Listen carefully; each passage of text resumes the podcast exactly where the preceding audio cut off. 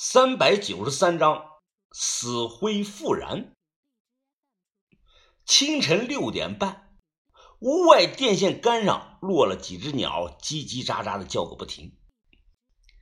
哎呀，小象，我昨晚喝多了，咱俩，咱俩真做了。我点了点头。杜鹃坐在床边揉着太阳穴，她皱着眉问我：“那我怎么一点感觉都没有啊？”我穿上外套，笑了笑：“ 大婶儿，你昨晚喝的烂醉，没感觉是很正常的。别老叫我大婶儿大婶儿的，我现在可是你的女人了，听着显老。哎，你以后就叫我杜大姐吧。啊，那行，杜大姐，昨晚的事儿啊，你不会和你老公讲吧？我可怕你们给我玩这个仙人跳啊！”杜鹃风情万种的扎起来头发。他转头冲我笑了笑，哼，小死鬼，有胆子做，没胆子认。放心，我不告诉他的。刚开始啊，我确实想玩仙人跳那一套，搞点钱花的。但昨晚换成了你，你可不一样。我喜欢你。过来，让大姐再亲你一口。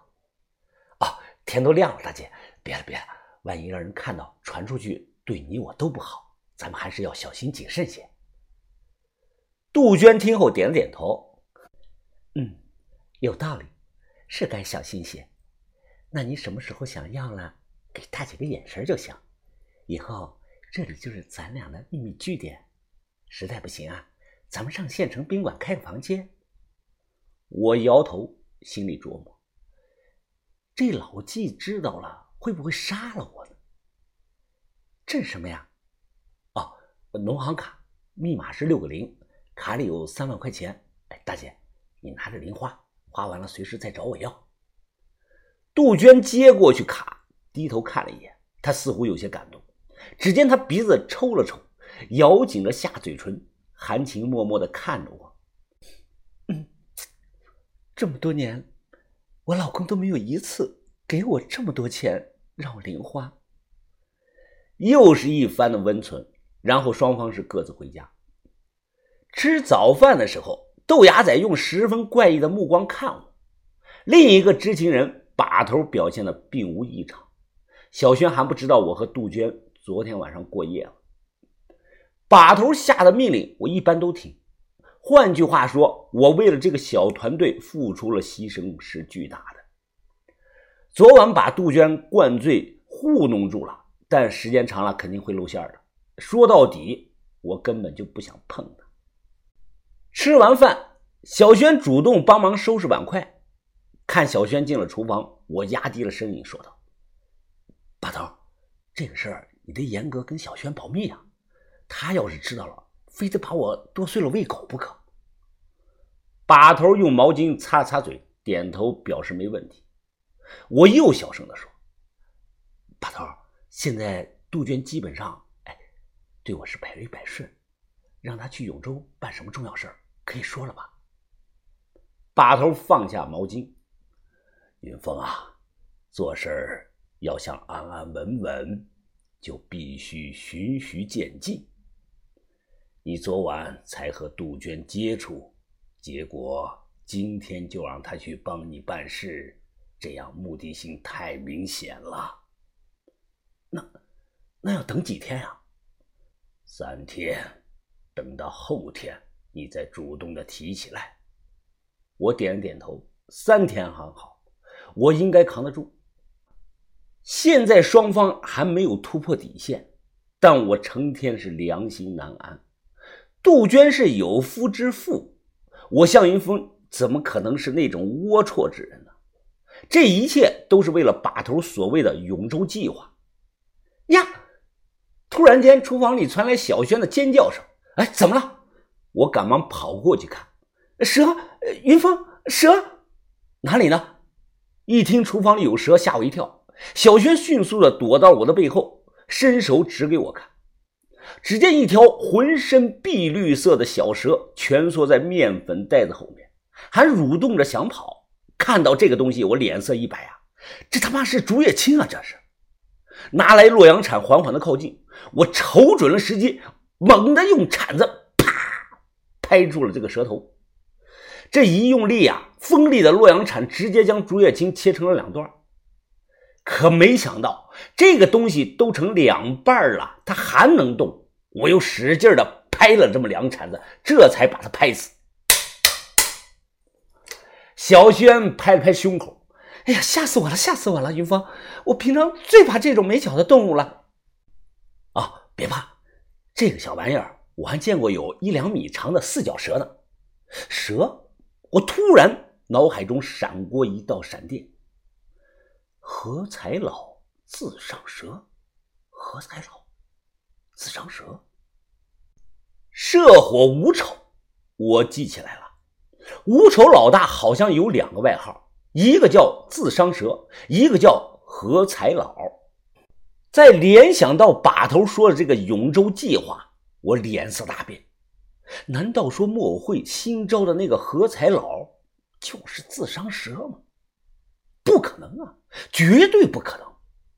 吴丑早在一年半就被我们团伙灭了，我曾亲眼目睹了自伤蛇被田三九一枪爆头，我估计早烂成了骨头了，怎么可能加入木偶会呢？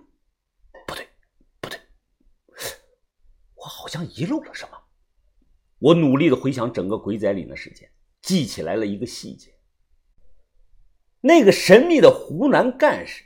曾打电话告诉我，他说“五丑”指的是那五种动物，只要那五种邪门的动物还在，就算五丑死了几个，再过一两年也会诞生出新的五丑。回想起整件事情，五丑的老五侏儒女孩的动物是手工壁虎，那只壁虎让天三九用刀扎死了，药猴子被天宝带走了。三眼蟾蜍被我们搞死了，药箱子的新鼻鼹鼠好像被铁蛋他哥给踩死了，唯独这个钩芒蛇，我印象中最后好像是跑了。人死肯定不能复生，难道说当初跑掉的钩芒蛇又认主人了吗？那个人是谁呢？云峰，哎，你想什么呢？你这么出神。我顾不上李小轩，赶忙跑出去找到把头，询问整件事情的来龙去脉。把头面无表情，现在还不能确定，所以我才需要杜鹃帮忙。我有些疑惑呀，把头，这么说你是想让杜鹃去永州帮我们调查何才老是谁？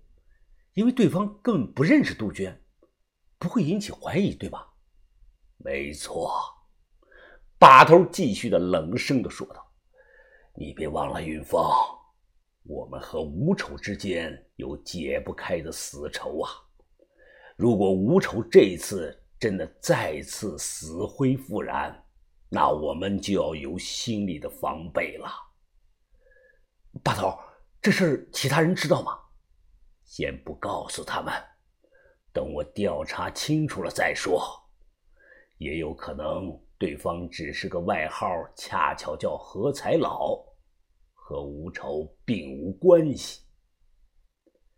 这一天中午，天气格外的燥热，趁着村民都在午睡，豆芽仔和老纪又一起去山里挖那个别人盗过的唐墓了。我本来也想跟着去的，但把头让我联系买家。红薯窖底下藏了那么多的战国的文物，我们要尽快的出了货才安全。同时，我也有合适的买主人选，秦希达。电话中，秦希达听了我的描述后，顿时表现出了极大的兴趣啊！他说今天就从北京赶来，要亲自上手看货。我把地址发给他，他用导航查过后说，最快明天晚上就能到我们这里。就在这个时候，我听到了杜鹃的声音：“小象，小象在吗？”先挂了，秦哥。哎，你过来的路上记得注意安全啊！我从屋里出来，啊，大姐是你啊？你这是？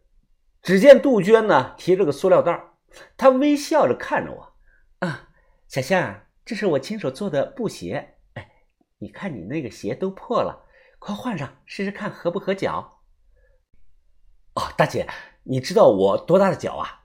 四四的，对不对啊？我点点头。呵 呵跟你说啊，我这双眼睛就和尺子一样准。别说了，快穿上看看。我坐下来，换上新布鞋，大小非常的合脚，穿起来是既凉快又舒适。今天天热，杜鹃穿的也少，一体式的低领碎花包臀裙让她看起来很是惹火，而且她身上还故意抹了点香水，隔着两米我都能闻到。看我直勾勾的盯着她的身材看，杜鹃眼中闪过一丝的得意，她笑着小声的调侃我：“哼哼，小年轻的火力都旺，尽量别憋着，那样不好。”说完，见院里没旁人，他大胆地抓住我的手，放在了他的胸前。那种真实的触感该怎么形容呢？哎，就好像啊，就好像发面发好了的那个面团一样，滑溜溜的。阿弥陀佛，罪过罪过！我在心里啊念起了于哥的口头禅。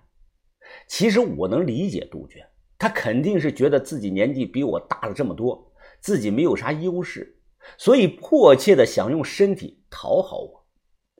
如果我是那种爱色之人呢，那早把他办了好几次了。但我不是，也或许是我的眼光过高。反正随他怎么的搔首弄姿，我全程是心如止水。哎，昨晚喝多了，没啥感觉。今晚咱俩可不喝了。哎，我有一个小姐妹啊。她说：“二十出头的小伙子像电锤一样有冲击力，我今晚也想感受感受。”他这句话呀，听得我是哭笑不得。电锤，我他妈冲击转呢！互开了一会儿黄腔，把他打发走了。我重重的松了口气，在想今晚该找个什么借口啊，不去赴约。就在这个时候，我突然感觉到背后非常的冷，就像有台空调在对着我吹冷风一样。我回头这么一看，只见小轩不知道什么时候悄悄的站在了我的背后。啊，小小轩，我以为你午睡呢。小轩冷着脸迈步走了过来，抬手啪的扇了我一巴掌。